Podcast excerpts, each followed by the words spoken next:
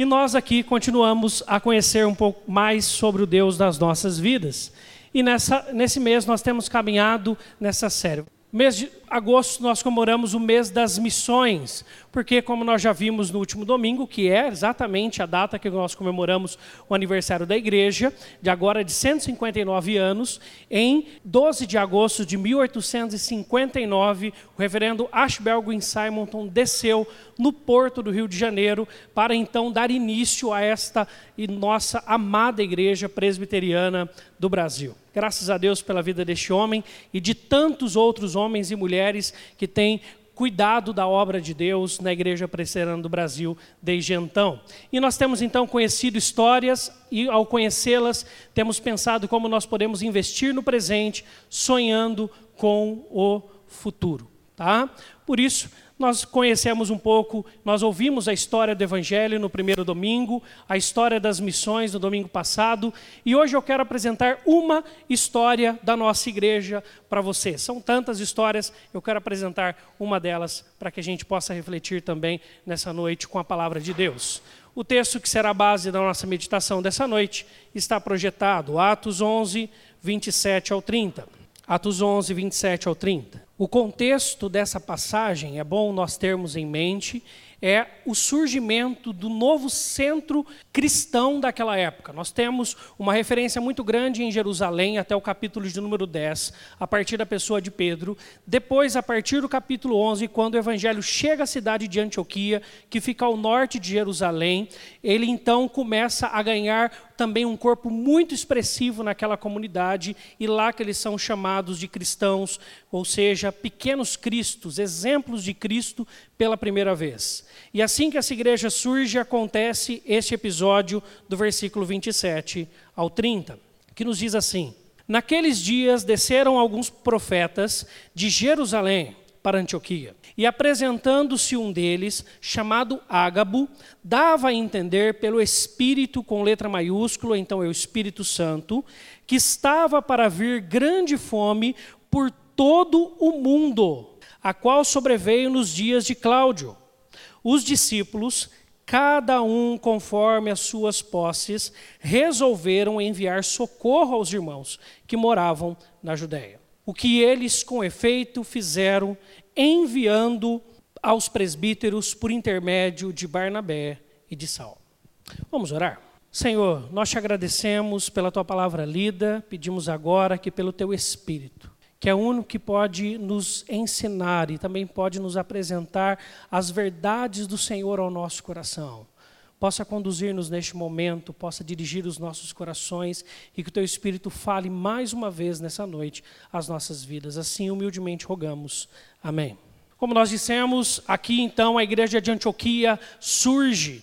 E agora a igreja começa a ter um novo centro de divulgação do evangelho. Antes estava em Jerusalém, algumas outras comunidades, como em Samaria, já havia surgido, mas agora a igreja de Antioquia se transforma num ponto central do livro de Atos e vai, apresentar, e vai aparecer em Atos até o final. Tá? E a primeira história, e de forma muito interessante, que acontece, é uma história de um profeta vindo de Jerusalém, que ele vai ser nos mostrado um pouco mais à frente, em Atos ele aparece de novo, no qual ele prediz a questão do cinto de Paulo, quando você ler Atos você vai ver isso também. Ele, pelo Espírito Santo, ele prediz que vai vir uma grande fome, não sobre a Judéia, não sobre Jerusalém, mas por todo o mundo. E aquele, aquela necessidade que existe então, move o coração daqueles irmãos de Antioquia para que eles começassem então sistematicamente recolher ali ofertas, dízimos, formas de contribuição financeira para que eles pudessem enviar aos de Jerusalém. A pergunta é: por que será? Eles o fazem porque lá em Jerusalém a missão da igreja está muito conectada com um braço social muito conectada com o braço social. A igreja de Jerusalém fica na, numa cidade onde já estava tendo um declínio financeiro absurdo, onde muitas pessoas passavam fome. Então, quando o evangelho chega em Jerusalém, uma das coisas que ele precisa então abraçar a cidade, cuidar da cidade, é no quesito social. Então, apesar dos irmãos de Antioquia também sofrerem com esta fome que viria, com a alta dos preços, com a estiagem de mercadorias nos mercados daquela região também, eles decidem ir além deles mesmos, olhar para além deles mesmos. E apesar daquela crise que realmente veio, como o texto nos afirma, sobre todo o mundo, eles enviam sistematicamente donativos para que a missão da igreja de Jerusalém também não parasse de ser realizada. Por isso que eu quero começar com uma pergunta hoje à noite, para a nossa reflexão dessa noite. O que é mais espiritual? Dizimar e ofertar ou evangelizar? O que é mais espiritual? Dizimar e ofertar ou evangelizar? Uma pergunta que mexe com a gente, fala a verdade, né? Daquela inquietação, fala, o que, que é isso? Né? E por isso eu quero pensar com vocês um pouco no texto, fazer um paralelo aqui de Atos 13, de João 3, com o texto que lemos, tá bom? Quando a gente vai ler, abra sua Bíblia lá em Atos 13, de 1 ao 3. Vamos ler primeiro, deixe sua Bíblia aberta em Atos. Atos 13, de 1 ao 3. Havia na igreja de Antioquia, a mesma comunidade, Profetas e mestres, também parte a partir da parte da liderança, Barnabé, Simeão por sobrenome Níger, Lúcio de Cirene, Manaém, Colasso de Herodes, o tetrarca e Saulo. E servindo eles ao Senhor e jejuando, disse o, o Espírito Santo: Separai-me agora Barnabé e Saulo para a obra que os tenho chamado. Então, jejuando e orando, impondo sobre eles as mãos, os despediram. Por isso, quando a gente olha para esses dois textos e a forma com que Lucas escolhe para redigir essas duas situações, nós enxergamos nessas duas situações um paralelo muito evidente, para assuntos diferentes. No texto de Atos 13, você já vai, se você olhar a, o seu próprio próximo item ali, é Paulo e Barnabé começando a primeira viagem missionária, as três muito conhecidas viagens missionárias que Paulo faz em todo o Império Romano em todo o Império Romano. Tá? Por isso, quando nós olhamos para Atos 13, a gente vê o início, a gênese da evangelização das nações a partir desse quartel-general que era a igreja de Antioquia. Era exatamente assim que Paulo faz. Ele sai, faz a viagem missionária e retorna para Antioquia. Na segunda viagem missionária e na terceira ele também faz isso. Na quarta ele só não faz porque ele está em Jerusalém e lá ele é preso e mandado para Roma preso. Senão ele teria voltado para Antioquia também. Então a evangelização das nações não só estava acontecendo de maneira local, a missão local, como nós já vimos no domingo passado, como ela acontece então a partir de Atos 13, com o objetivo de alcançar todo mundo, e isso também chegou até nós, como nós já vimos na semana passada. Tá bom? Por isso, quando a gente estipula então um paralelo com esses dois textos, a gente vai enxergar algo muito semelhante. Primeiro, uma necessidade barra chamado. Disse o Espírito Santo: Separai-me agora, Barnabé e Paulo, para a obra que os tenho chamado. Existe uma necessidade, existe uma obra a ser feita, existe algo a ser cuidado. O Espírito Santo então move o coração daquela igreja e ela então vai observar esse chamado vindo do Espírito. No capítulo 11 que lemos, é a mesma construção. Dava a entender pelo Espírito, como eu já fiz a ressalva, toda vez que você vê na Bíblia Espírito com letra maiúscula, está se referindo ao Espírito Santo. Quando você vê ele com letra minúscula, é o nosso espírito, a nossa alma. Que estava para vir grande fome por todo mundo. Também uma necessidade que atrapalharia a missão da igreja em Jerusalém. E eles então vão fazer esse donativo, esse cuidado para com isso. Depois nós vemos que existe então uma decisão por parte da igreja. Haja visto a necessidade, haja vista este chamado que Deus dá, existe uma decisão por parte da igreja. Então, jejuando e orando, impondo sobre eles as mãos. A igreja não fica em silêncio quando Deus manda separar Paulo e Barnabé para uma obra que ele estava chamando. Eles não ficam em silêncio. Eles separam Paulo, eles oram por Paulo e por Barnabé, eles impõem a mão e, capítulo 11, 27, a mesma coisa. Os discípulos, cada um, todos, conforme as suas posses, proporcionalidade, resolveram enviar socorro aos irmãos que moravam na Judéia. Desprendimento e generosidade. Contínuos e proporcionais. E existe então uma ação. Isso não fica no campo da ação, da decisão, da intenção, do desejo, mas isso se aplica na prática, porque o texto fala e os despediram. Eles não só oram, não só impõem a mão, como eles mandam Paulo e Barnabé para aquela obra. Eles também, no capítulo 11, 27 ao 30, diz: o que eles com efeito fizeram. O que eles com efeito fizeram, realizaram. Tá? Por isso, quando a gente olha, também existe uma ação. Eles não só resolvem, eles realizam. Fizeram. O que eles com efeito fizeram. Então, quando a gente olha a construção que Lucas escolhe para essas duas temáticas, existe uma construção igual. Uma construção igual. Porque na mente da igreja cristã primitiva e de toda a construção, se você ler todo o Novo Testamento, você vai observar isso, não existia uma distinção, porque eles entendiam como parte da missão de Deus. Até porque uma coisa acontecia pela outra.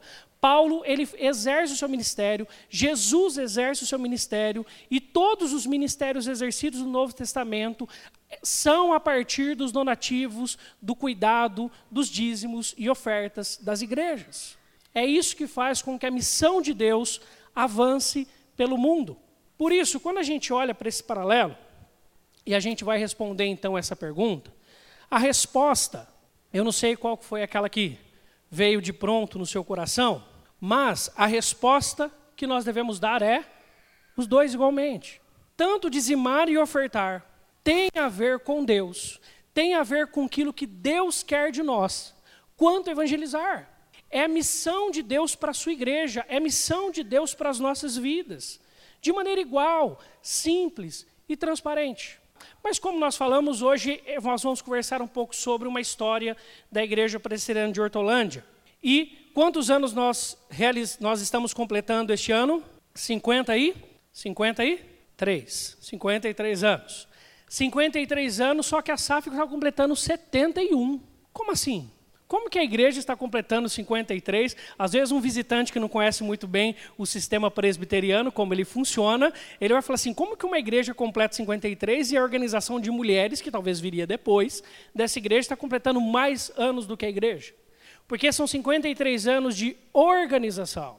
Mas, na verdade, o trabalho presbiteriano em Hortolândia, segundo o histórico que contém no primeiro livro de Atas, aqui na nossa secretaria, depois você pode ler o histórico da igreja Hortolândia. Outro dia eu, eu tirei um xerox e levei lá para o seu Lucas de presente. Falei, ó, aqui está o histórico aqui para o senhor do, da, como que aconteceu o início da igreja presbiteriana. Conta-nos como que se deu esse início. E, na verdade, nós estamos completando a mesma data de aniversário do seu Lucas em Hortolândia. 90 anos de trabalho presbiteriano e evangélico em Hortolândia. 90 anos. Então, se alguém um dia perguntar qual é a primeira igreja evangélica de Hortolândia, você fala assim, a minha. Você fala com alegria e com orgulho, assim, ó, orgulho santo, né? Coisa, coisa boa, alegria, festa no coração. Fala, é a minha, uma igreja mais antiga. Olha comigo, então, um pouco desse histórico. Aqui uma foto do primeiro templo da nossa igreja, lindo, maravilhoso, construído em 1936, pelo terreno que foi doado pelo Miguel Pinelli. O terreno podia ter sido vendido e feito dinheiro para a família, mas ele foi doado. Deu para entender? Uma coisa tem a ver com a outra. Uma coisa acontece com a outra. Mas vamos para o histórico. O começo do trabalho evangélico é em Jacuba. Se você não sabe, é como nossa cidade é chamada, por causa de uma mistura feita com farinha e açúcar que os viajantes que vinham pela margeando a via férrea aqui de Hortolândia comiam. Então eles comiam aqui nessa região, o pessoal chamava aqui de Jacuba, por isso é o nome do nosso rio até hoje, tá? Rio Jacuba. No ano de 1928, o senhor José Campos, vulgo Juca, tá? dentista aqui em Jacuba, como era conhecido Hortolândia, começou a evangelizar alguns vizinhos e amigos começou a evangelizar alguns vizinhos e amigos. Dentre eles vieram se converter alguns, formando o primeiro núcleo, perceba, evangélico. Não tinha trabalho evangélico em Hortolândia. E o primeiro grupo, núcleo evangélico, era de Miguel Pinelli e sua esposa, Dona Antônia Pinelli, senhor José da Silva, conhecido como José Galvão. Então, essa rua que nós temos aqui embaixo, José da Silva Galvão, na verdade é porque o nome dele é José da Silva mas ele era conhecido como seu José Galvão. E aí você pergunta para o seu Lucas que ele vai explicar para você que o pai dele um dia pegou um, um, um gavião. Pegou um gavião, aí gostaram dessa história e foram chamando gavião, gavião, galvão, virou Galvão. Tá? O nome do filho. Por isso que é Galvão. Mas Galvão é apelido. Ah, não é nome, mas a gente chama essa rua aqui de baixo José da Silva Galvão por causa deste que também participou do começo do trabalho aqui. Sua esposa, dona Angelina Silva, senhor José Cavalcante Júnior, sua esposa, dona Ana de Souza Cavalcante, dona Maria Nazaré da Cruz, mãe do senhor Manuel Vinagre, avô dos presbíteros Tiago e também Anderson, os quais passaram a se reunir todas as sextas-feiras em um salão com o senhor Juca. Assim começa o trabalho presbiteriano aqui em Hortolândia. Em 1928, um crente lá da Igreja Presbiteriana de Campinas, que estava residindo aqui, ele é movido pelo coração, em seu coração, a pregar o Evangelho para os seus vizinhos e amigos, e assim a gente nasce, e assim tudo começa. E esse histórico vai sendo estendido aí durante todos os anos de 1928 até 64, mas eu quero pular para a história que eu quero ressaltar nessa noite com vocês, diante daquilo que a gente já está conversando nessa noite. Uma história, então, da IPH. O ano de 65 é o da nossa organização, então é um ano antes da nossa organização que nós estamos falando aqui, tá bom? No ano de 1964 foi designado para o trabalho seminarista. Ah, era seminarista, o hoje reverendo jubilado Carlos Aranha Neto. O trabalho sofreu um surto de progresso, tá? e nos fins do primeiro semestre lançou-se, por iniciativa do seminarista, uma campanha de, preste atenção, santificação e reajuste financeiro. Uma coisa tem a ver com a outra. A nossa história mostra isso. Santificação e reajuste financeiro. Preste atenção, passando a média mensal de contribuição, é que essa parte está anterior no histórico, de 35 mil cruzeiros a ser de 100 mil cruzeiros. Quase triplica a arrecadação da igreja naquela época. Queridos, mas aí eu quero falar para vocês, nós éramos congregação de Campinas, ainda em 64. A primeira eu já deixei em caixa alto, você já deve ter lido aí, já estou antecipando uma coisa que você já sabe. A primeira atitude quando há um franco crescimento financeiro na igreja, o que, que é? Tomaram a iniciativa de abrir um trabalho em Sumaré, onde foi alugado o salão. Antes de organizarmos, nós já estávamos plantando uma igreja, porque houve condições financeiras para isso. Foi feita uma parceria entre a nossa igreja, os irmãos que vinham lá de Sumaré para frequentar aqui, e a igreja de Campinas, e juntos, então, nessa parceria, com esse crescimento financeiro, Hortolândia planta sua primeira filha, que é a igreja presbiteriana de Sumaré. Essa, então, vai plantar a segunda igreja presbiteriana de Sumaré, que é a neta da nossa igreja, a primeira neta. Hã? E depois ainda, nós vamos plantar a segunda igreja de Hortolândia, lá no Maria Rita, que também já frutificou, já tem a nossa neta lá no, lá no, no Rosolém, a igreja presbiteriana Maranata. E ainda nós já plantamos a terceira igreja presbiteriana de Hortolândia. Tudo isso pelo investimento e pela construção feita com dízimos e ofertas. Por isso, uma coisa está totalmente ligada com a outra.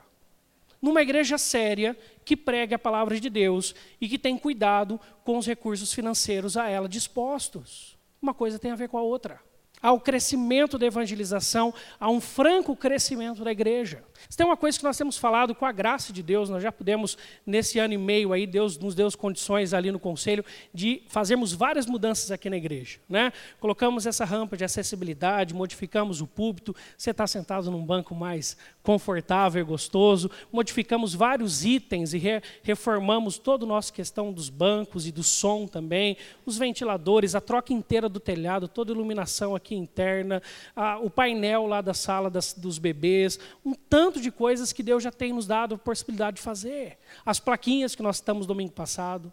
E se tem uma coisa que nós temos reiterado é, nós fazemos só para os de dentro? Não. Olha que legal, eu olho os irmãos e falo assim, não, não.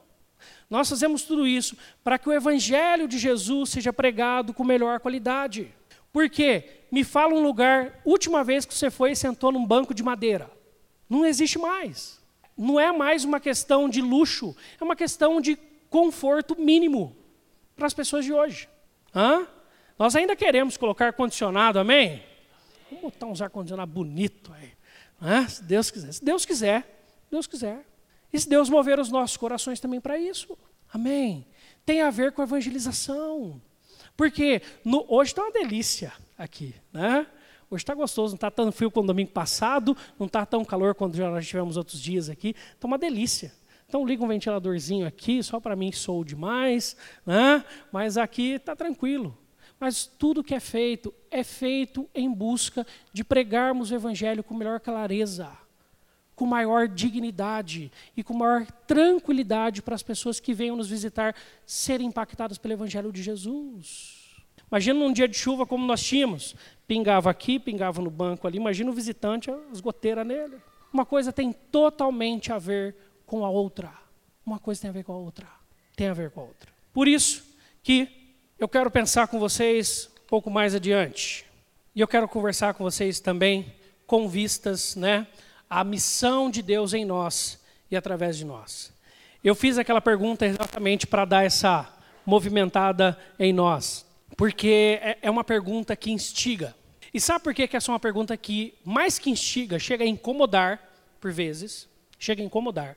A gente fala assim, como assim? Numa igreja presbiteriana do Brasil, nós estamos falando num culto de domingo à noite, numa pregação sobre dízimos e ofertas. Como assim? Como assim? Achava que isso só tinha lá naquelas igrejas neopentecostais e tal. Aqui não. Por que, que isso nos incomoda? Se é uma questão bíblica, por que, que isso nos incomoda? Primeiro, nos incomoda por algo que é comum a qualquer um de nós. Um pecado muito antigo. 1 Timóteo 6, 3 e 5 nos diz assim: se alguém ensina outra doutrina, outra doutrina, então é uma coisa diferente, e não concorda com as sãs palavras de nosso Senhor Jesus Cristo e com o ensino segundo a piedade, altercações sem fim por homens cuja mente é pervertida e privados da verdade, supondo que a piedade é fonte de, de lucro. Então, essa história de homens que se levantam para enganar pessoas com pressuposto cristão não é de hoje. Não é um problema que a igreja cristã enfrenta hoje. É o motivo das 95 teses que Martim Lutero vai apregoar lá na capela de Wittenberg. É o, o principal motivo. É aquilo que era cobrado para perdoar os pecados. Deus nunca pediu dinheiro para perdoar pecado. Por isso, meu irmão, o que tem a ver que você também se incomoda, eu também me incomodo como pastor. E se tem alguém que se incomoda, sou eu tá? Porque acho que você não, você não passa na mesma situação que eu passo. Eu vou fazer um, um, um cadastro, uma ficha em qualquer lugar, a pessoa está ali preenchendo. Nome, Daniel Porteles. CPF, tal. RG, tal. tal. Endereço, tal. Quando eu falo assim, profissão, a pessoa está de cabeça baixa preenchendo. Eu falo assim, pastor. Antes de preencher pastor, a pessoa levanta o olho assim, dá uma bela encarada em mim, e já fecha a cara normalmente. 80% dos casos. Tá bom, vai, e aí? O ah, que, que você quer? Ah, ah. É assim, é assim. Então, é verdade. Não é, não temos como falsear em termos cristãos. Existem muitas igrejas ditas cristãs, mas eu gosto dessa expressão que Paulo usa, que ensina outra doutrina e que tem roubado, essa é a palavra, não tem uma outra palavra para isso. Roubado muitas pessoas. Muitas pessoas por aí tem enganado, tem tirado texto de contexto, tem feito um tanto de altercações sem fim também, para enganar, para enganar. E por isso, talvez com um grande medo de nos parecermos com essas pessoas, a reação de uma igreja tradicional, fiel, conservadora e bíblica seja se a querer se afastar o máximo desse espectro. E é verdade, eu também quero. Apesar de que o mundo nos coloca na mesma farinha de saco, no, mesmo saco de farinha. É verdade. Por isso, mas isso não pode ser novidade para a gente. Jesus fala disso. Jesus fala dos lobos vestidos de ovelhas, ou seja, vão parecer ovelhas, mas não são. E é interessante que eles se mostram como Messias. Preste atenção. Se você olhar, você vai ver que eles se colocam como Messias, porque eles precisam tirar a figura de Jesus da frente. É verdade. Tem isso. Isso nos traz um certo repúdio, porque não prega o evangelho de Jesus. E por isso que talvez tenha no seu coração, quando eu fiz a pergunta, dado aquela amarrada aí no seu coração. Você falou assim, ai, até vezes você que é dizimista, com fidelidade, todo mês, sem falta. Até para você. Dá aquele por causa disso.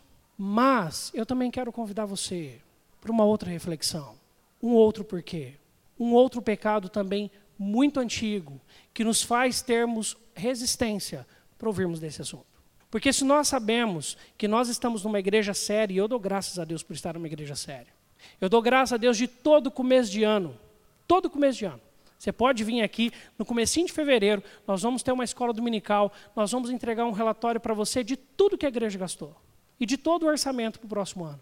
Se você procurar o presbítero Ezequiel, que está ali no cantinho, né? Ele vai falar assim, as contas da igreja estão aqui. Ó. Abrir para você. Se você perguntar para o conselho, ele fala, nós estamos gastando com isso por causa daquilo, por causa daquilo outro, por causa daquilo outro. Uma igreja séria, responsável, graças a Deus por isso. Graças a Deus por isso.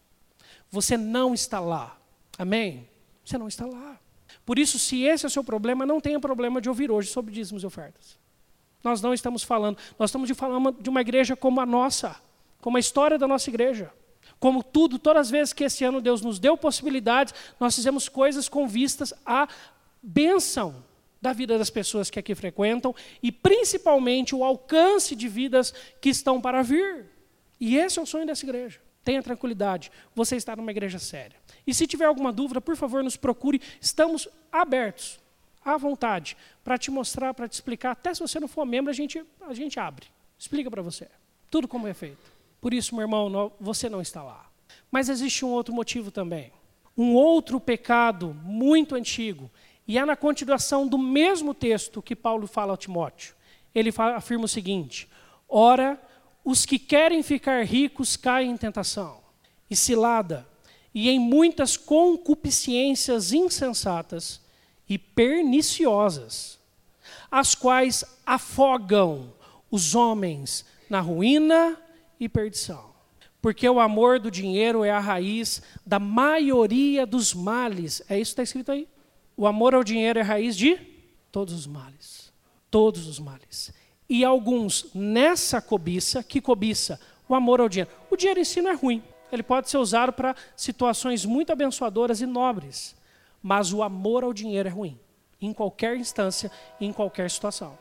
E ele é um pecado? Se desviaram da fé, percebe, alguns nessa cobiça, se desviaram da fé e a si mesmo se atormentaram com muitas dores. Porque o coração humano busca saídas para si. E nós vivemos num mundo capitalista, onde tudo é dinheiro. Não é verdade? Nós estamos nesse mundo. Então, a propaganda, a mídia, a televisão, a sociedade, a cultura, a família, tudo vai exigir de nós mais, mais, mais, mais e mais. E o nosso coração também fará isso conosco. Nós vivemos neste mundo. E eu acho muito boa a palavra que Jesus traz aos seus discípulos em Mateus capítulo 6, que mostra então para nós o ídolo do, destes dois pecados, do pecado de ambos. O ídolo presente no pecado de ambos. Disse Jesus, Mateus 6, 24: Ninguém pode servir a dois senhores. Senhores. Porque ou há de aborrecer-se de um e amar ao outro, ou se devotará a um e desprezará o outro. Não podeis servir a Deus e as riquezas. Lá no original, Jesus usa o nome Mamon, que é um deus do enriquecimento, da prosperidade. O que eu acho interessante é que Jesus fala: ninguém pode servir. Não é que ninguém consegue, ninguém pode. Ou um ou outro. Ou seu coração está com um ou está com outro. É isso que o texto está falando para nós. E se tem um momento, e por isso que nós chamamos de ato de adoração. Por isso que nós fazemos recolhimento de dízimos e ofertas, tanto de manhã quanto à noite, como ato de adoração. Porque nós entendemos que é um ato de adoração. Porque tem a ver com a nossa santidade com Deus. Não é um compromisso com a igreja presbiteriana de Hortolândia. É um compromisso com Deus da igreja presbiteriana de Hortolândia. Com Deus das nossas vidas. Com Deus das nossas vidas. Um ato de adoração. Um ato de adoração. É verdade, por aí estão enganando falando aí, outro dia eu vi trízimo, 10% para o pai, 10% para o filho, 10% para o espírito. Falei, misericórdia, tem mal que inventar. E vende água, e vende sal, e vende... São as nossas modernas indulgências. As indulgências são, era que vendia na época da reforma. E que os reformadores se levantaram contra. É verdade, gente. É ladrão. Não tem outro nome. É verdade. Mas, mas, mas nós temos que também entender por que, que enche tanto essas igrejas. Muitas vezes a gente olha muito para os líderes delas e estou junto com você. Se eu fazer uma baixa assinada e falar que eles estão errados, eu assino junto aí. Estamos junto, para falar que é errado. Biblicamente está incorreto, nós não temos dúvida disso. Crise nenhuma com isso. Mas a pergunta é, por que que enche tanto? Porque lá eles falam assim, se você der, Deus vai dar em dobro. Aí o povo, ah, se você der, Deus dá dez vezes mais. Se você participar dessa campanha com fé, vai acontecer isso, aquilo, aquilo outro, aquilo outro, aquilo outro, aquilo outro, aquilo outro, para a sua vida. E nós aprendemos, a gente dá por gratidão. A gente dá porque Deus deu.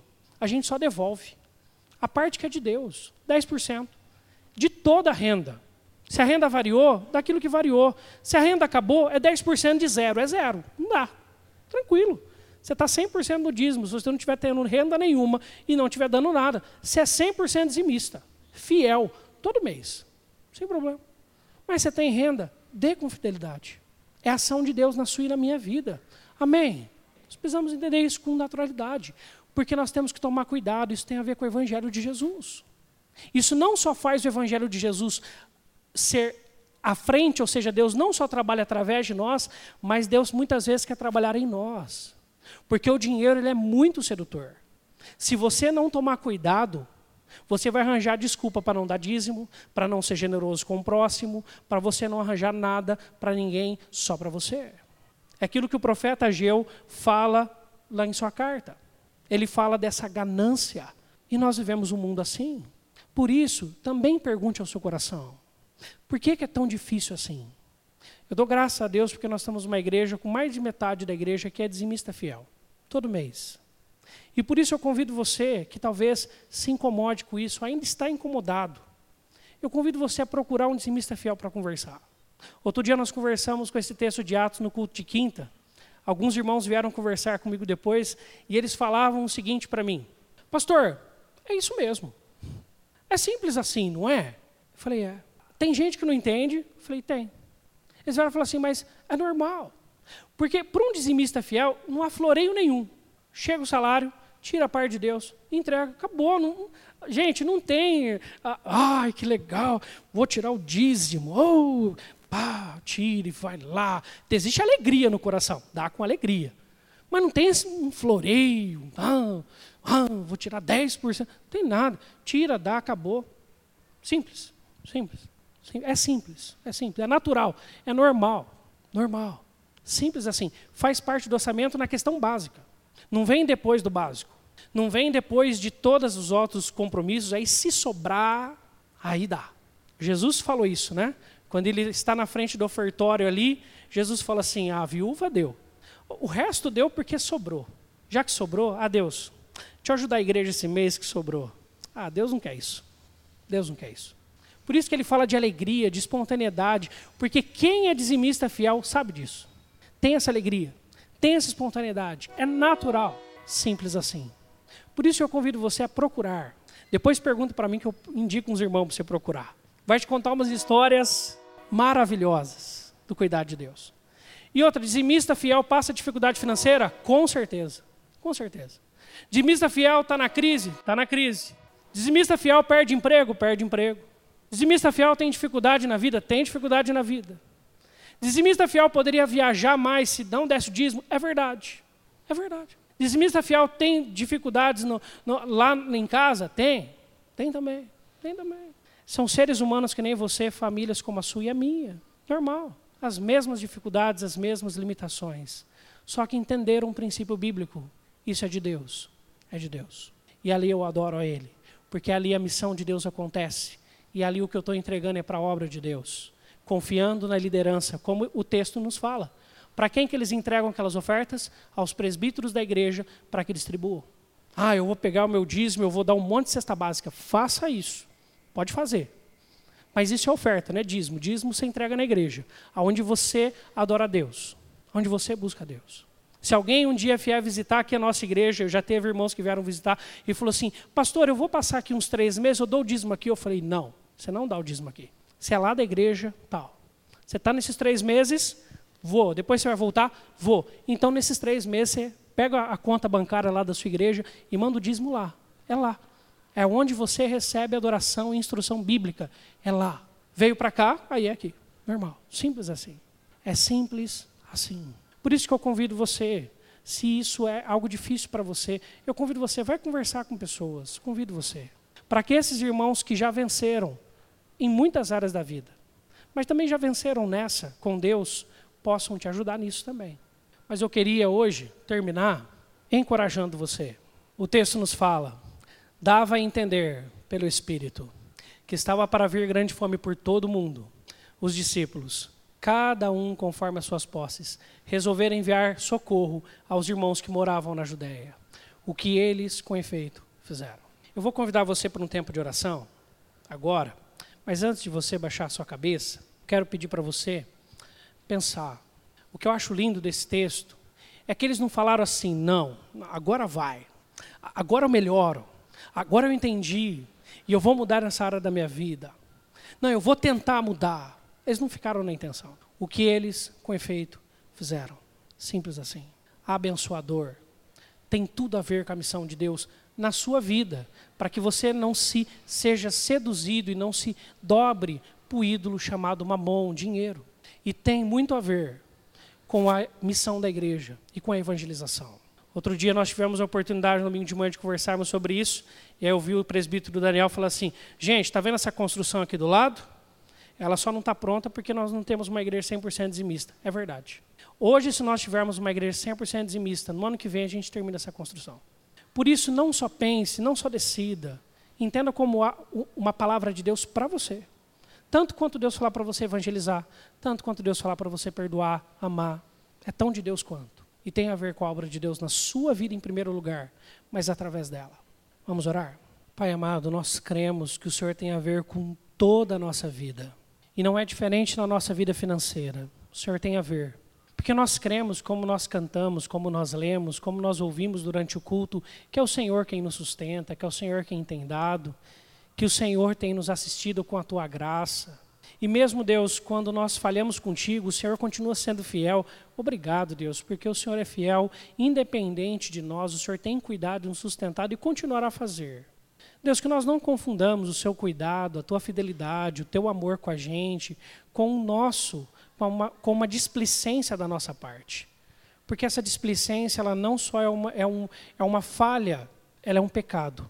Ela tem a ver com Deus deste mundo com Deus que manda neste mundo, que é o dinheiro, com Deus que é Senhor de guerras, que é o Senhor das desigualdades, que é o Senhor das injustiças, porque a tua palavra é verdadeira quando fala que o amor ao dinheiro é raiz de todos os males. A gente vê isso todo dia, Deus. A gente sabe disso. E por isso, como servos do Senhor, nós não queremos nos dobrar a este Senhor chamado dinheiro, mamon, a este ídolo, mas nós queremos nos dobrar ao Senhor Jesus. E ter em nossa vida, Deus, uma prática de generosidade. Generosidade contínua, proporcional e fiel na tua casa, conforme o Senhor nos manda. Porque assim a, gente, assim a gente pensa para além da nossa casa, para além das nossas contas, para além de nós mesmos, e nós ensinamos o nosso coração que tudo vem do Senhor e continuará a vir, e confiados em Ti, nós entregamos os nossos dízimos e ofertas. Mas, Deus, nós também queremos, Senhor Deus, pedir que o Senhor continue a abençoar a vida do conselho. Nós rogamos pela vida destes homens, Senhor Deus, tanto, Senhor Deus, a vida do pastor, os dois pastores, quanto dos seis presbíteros que nós temos aqui, Senhor Deus, na igreja, que o Senhor derrame sabedoria, entendimento vindo do alto, compreensão do teu espírito, para administrar aquilo que o Senhor tem dado, como o Senhor tem feito até hoje, e nós te somos gratos. Por isso, Deus, com naturalidade, porque é palavra do Senhor como todas as outras com tranquilidade de que nós estamos pregando o Evangelho do Senhor Jesus, que vem nos libertar de todos os nossos ídolos, de todos os nossos pecados, e o amor ao dinheiro é um deles, que nós nessa noite ouvimos sobre esse assunto também muito importante e muito conectado com a evangelização dessa cidade, a qual nós sonhamos que vai ser uma cidade cada dia mais para a honra e glória do Senhor. Que o Senhor então use e mova o coração daqueles irmãos e irmãs que têm dificuldade, Senhor, de entender este princípio. Têm dificuldade de se entregar integralmente. Tem dificuldade de entregar, Senhor Deus, de fato aquilo que é teu, de devolver para o Senhor. Que o Senhor trabalhe na vida desses irmãos e irmãs. E nós oramos, Senhor Deus, e rogamos por aqueles que o Senhor já tem abençoado, o Senhor já tem cuidado, ensinado esta lição, e de forma tão natural, tão espontânea, tão comum, tão simples e com muita alegria no coração. Todos os meses, de forma fiel ao Senhor, em adoração ao Senhor das nossas vidas, entregam com alegria e dedicação. Daquilo que o Senhor tem dado a eles, devolvem a sua parte. Nós te agradecemos, Pai por essas vidas, porque Deus, tudo aquilo que o Senhor permitiu que construíssemos financeiramente, veio destes recursos que o Senhor usou a vida de tantos irmãos e irmãs para contribuírem na tua casa e nós te louvamos. Nós sabemos que a nossa vida não se limita a darmos dízimos e ofertas. Nós sabemos que a nossa vida com Deus, contigo, Deus, tem a ver com toda a nossa vida, mas também tem a ver com esta área. Assim, Deus, nós pedimos a tua bênção, para que o teu Espírito nos encoraje a avançarmos nessa área, aonde for necessário e com quem for necessário, pelo teu poder, o poder do teu Espírito. Vamos ficar em pé? E agora, irmãos e irmãs, ide em paz. Que a graça do nosso Senhor Jesus Cristo, o amor de Deus, nosso Pai, a comunhão e a consolação do Santo Espírito, seja com cada irmão e irmã aqui presente e com todo o povo de Deus espalhado pela terra, hoje e para sempre. Amém.